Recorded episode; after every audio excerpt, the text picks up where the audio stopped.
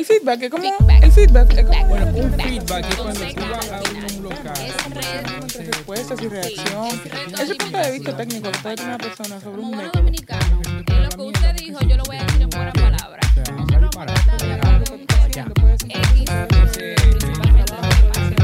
El feedback eh. Esto es Feedback Radio. Donde lo que tú digas, eso es. Está con nosotros René Brea y tú eh, te brillan los ojos.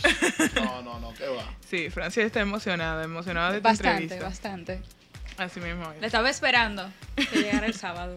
Bueno, pues estamos, eh, vamos a sostener una conversación con René Brea, quien nos ha permitido el placer, ¿verdad?, de, de unos minutos eh, para hablar acerca de producción, de televisión, de espectáculo y de eventos, en momentos como estos, en donde eh, son retos bastante importantes, porque el COVID ha venido a cambiar nuestra, y ha, y ha traído una nueva normalidad. Bienvenido, René. Hola, buenos días a todos. Oye, esa voz. Dios mío. Esa voz de hombre. No como este pájaro. Dios mío. ¿Eh? ¿Qué es esto? Gracias por la invitación y disculpen si me retrasé un poco, pero ustedes sabrán que para mí estas horas son de madrugada. O sea, son las 9 y 37 de la madrugada, para que ustedes entiendan. Sí. Pero ya estamos aquí, estamos activos. Sí, excelente. todo. Eh, René, últimamente hemos visto muchos eventos eh, virtuales, hemos visto que la cosa ha tenido que cambiar un poco y, y el COVID realmente ha afectado a la industria. Eh, ¿Cómo tú ves eh, justamente eso? Eh, ¿cómo, ¿Cómo afecta económicamente eh, el COVID a la industria del espectáculo? ¿Y, y- y qué tanto se reducen eh, eh, la cantidad de espectáculos que producíamos en República Dominicana eh, eh, al año? Sí, hacer- que ¿Cuál es la realidad del, del asunto? Estamos secos. Bueno, así mismo estamos secos, o sea, la, la reducción fue a, a- a su mínima expresión hace ya, creo que dos meses, mes y algo, no creo que lleguemos a dos meses. Hay empresas que, que han dado el paso para hacer eventos virtuales y, o combinados eh, virtual y presencial con una poca asistencia de público. Y hemos visto a través de los días eh, más recientes que ya hay eventos con más cantidad de personas, etcétera, etcétera. O sea que, como tú decías al principio, el COVID es nuestra realidad. O sea, hay que saber y aprender a vivir con eso. Y ahora eh, entiendo que en el mes próximo, los últimos dos meses del año, vendrá el gran reto de todos, Ujú. porque aunque no nos toque directamente eh, ni, a- ni hacerlo o presenciarlo, creo que en sentido general como sociedad viene el gran reto que tiene el Estado con esa duda, esa ansiedad que tiene el pueblo en, en general de que en diciembre quiere fiestar, quiere bailar, quiere beber. Y va- vamos a ver qué, qué nos depara el futuro eh, con estas navidades, donde nuestra naturaleza es eso, es la fiesta, es la gozadera, y, y se siente un poco de presión ya de los artistas, del mismo pueblo, de que Sí. quieren que pase algo. O sea que ese será un gran reto por delante como nación que tendremos. Claro. Eh, por ahí dicen que la necesidad hace que uno sea un poquito más creativo, ¿verdad? Porque eh, nos lleva y nos saca de nuestra zona de confort. Pero para nosotros es interesante, una persona como tú que tiene tanta experiencia en producir eventos bastante, ¿verdad? Importantes y grandes aquí en el país. eh, ¿Cómo pasas a llevar tus conocimientos, o sea, lo que, lo que hacías antes a la versión virtual? O sea, ¿cómo se llega a la creación de un evento virtual. No solamente simplemente hacerlo, sino que sea exitoso. y, y para nosotros sería importante conocer, o sea, cuáles son esas claves que tú o qué cosas tomas en cuenta al momento de producir un evento virtual que tú puedas tener seguridad de que, de que vaya a ser bueno. Porque los que has realizado últimamente han sido un éxito y han dado mucho de qué hablar. Mira, eso llegó un momento en que yo me cuestioné y me reuní con un grupo de suplidores y le dije, señores, esto está sencillo.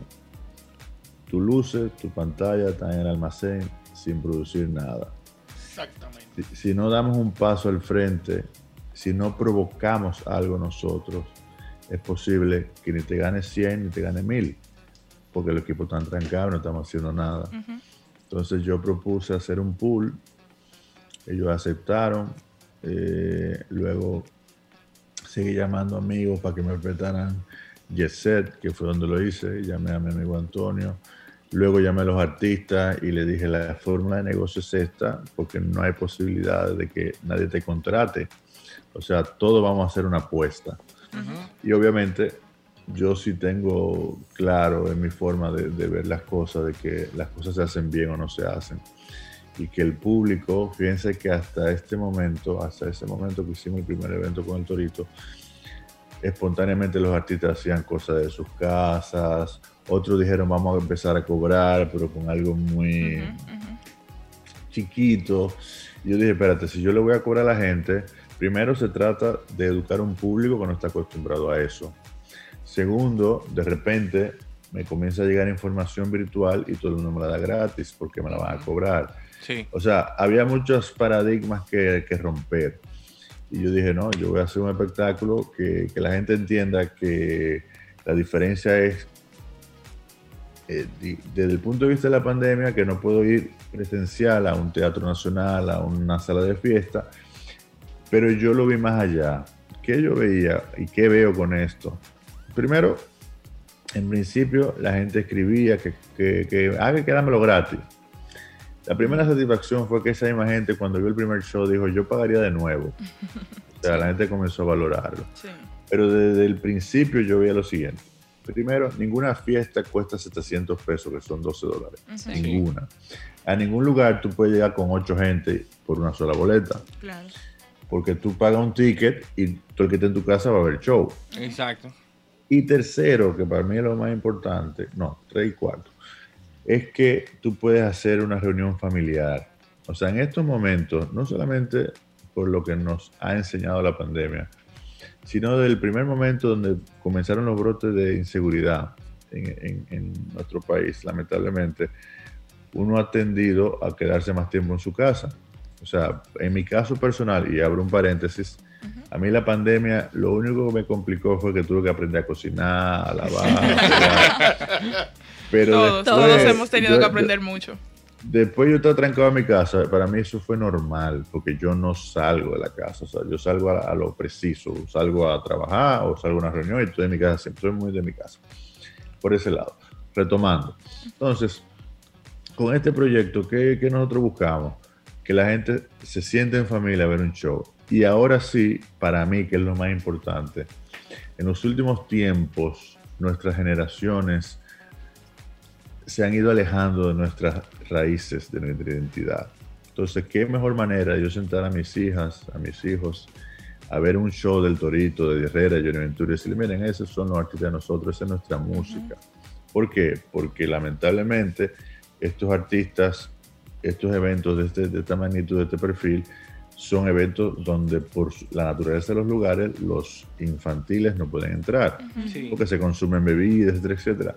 O sea, que yo lo vi, yo vi el paquete completo, yo vi la foto grande y dije, bueno, esto hay que darle para comenzar a reeducar el público. Ya con Eddie la gente ya estaba más confiada, gracias a Dios, porque no les niego, todo lo que es eh, tecnología puede fallar en algún momento. Sí, sí, O claro. sea, nadie está exento de eso, pero por la gracia de Dios y con el esfuerzo que hemos hecho nosotros por tener una plataforma robusta, los eventos de nosotros no han sufrido eh, que se caigan, ni mucho menos. Eh, y eso nos, ha- nos ha ido construyendo cierta credibilidad. Eso ha implicado que mucha gente nos llame para usar la plataforma para transmitir cosas. Yo en eso he sido celoso. O sea, yo necesito que lo que se asocie a mi nombre tenga calidad. Sí. O sea, no se trata de, de yo buscar un video que tenía guardado en una gaveta de hace dos años, ah, ponme eso y cóbralo. Ujú. No se trata de eso. O sea, se- yo creo que para mí el respeto al público es fundamental. lo Abinader, llama a. René para que los videos no se te caigan. Ey, ey, ey, ey, ¿cómo así? Sería bueno. Sí, sí, que lo. Bueno, pero yo lo tú- que le puedo decir a él es que en este negocio, como en todo, tú tienes eh, cosas baratas y cosas muy caras. Sí. Ay, Hijo. Depende de lo que tú pagues. Exacto. Eso es lo que te va a dar la, la sostenibilidad. tú ves. Y, y en el caso mío, yo no, yo no escatimo esfuerzo en la plataforma que usamos para precisamente, porque si tú le estás diciendo a la gente, mira, de a partir de ahora, y yo lo veo incluso después de que todo se normalice. O sea, yo creo que debemos tener la capacidad de, de hacer un evento virtual, aún las cosas estén bien. ¿Para qué? Para que el que quiera estar en su casa, el que quiera bailar, que aquí en la capital no hay, no hay sitio para que los adultos bailemos merengue, ni mucho menos, podamos hacer un evento de la casa. O sea, pero tiene que ser construyendo las bases sólidas de la credibilidad y en eso es que estamos. René, y una preguntita. ¿Tú crees que próximamente o en los tiempos futuros, vamos a decir el año que viene, se pueda cobrar las dos versiones? Que un evento presencial pueda también trans- transmitirse y, y cobrar la entrada virtu- virtual. Sí. Eso, O sea, al sí. mismo tiempo. eso podría incluso hacer el hecho de que la, la gente que, esté- que esté presencial tenga una eh, tal vez un costo más alto porque es mucho más exclusivo, ¿no? Obviamente, exactamente. obviamente. De hecho, de hecho, eso se ha ido, se ha estado barajando. O sea, unas personas me han hablado de eso, pero yo no quiero ser partícipe de algo presencial ahora mismo, al menos que el protocolo de salud sea bastante estricto, o sea, que sea un espacio bastante controlado, porque me moriría que en algo que nosotros no involucremos sucediera algo de ese tipo. Y la, y la rentabilidad, porque eh, tú mencionaste hace, hace un momento que, que la- y, es, y es cierto, vemos los artistas, los que han hecho algún tipo de transmisión o concierto, lo han hecho pequeño, pero cuando uno ve lo que se hizo, por ejemplo, con, con Eddie Herrera, con el Torito, en el Jexe, fueron unos montajes súper espectaculares, con mucha tecnología, Sí, un te- juego te pantalla. los ojos a- Sí. Sí, él te emocionado. Eh, realmente se ha hecho algo bien hecho, bien producido. Entonces, cuando uno lo pone al lado del, de quizá lo que se cobra, con la cantidad de gente que, Que lo puede ver. que, que entraron, uno que sabe más o menos los costos, cómo, lo, lo- cómo andan los precios de los proveedores, uno dice, oye, ¿y dónde está la rentabilidad? ¿Tú me entiendes? O sea, ¿cómo se ha manejado eso? Mira, yo digo que, que el, el negocio de los streaming es un negocio de chino. O sea, un negocio por volumen. Hay que vender mucho Sí. para ver el, el beneficio, obviamente. Se invierte demasiado, o sea, no te lo voy a negar que, que los eventos que hemos hecho son mega costosos. O sea, cuando yo he visto a la gente sacando lápiz papel, digo, me parece muy bien, pero nadie le ha dado la rayita de menos la inversión para saber qué es lo que es. Eh, son even- eventos muy costosos, pero como le dije al principio, así era que yo lo veía.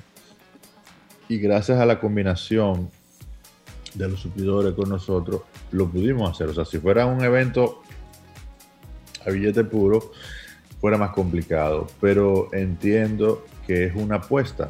En algún momento ese punto de equilibrio mejorará pero me parece que, que el público se merece lo mejor, tú sabes. Y, y si tú quieres trascender y mantenerte en el tiempo, tiene que ser con algo que marque la diferencia.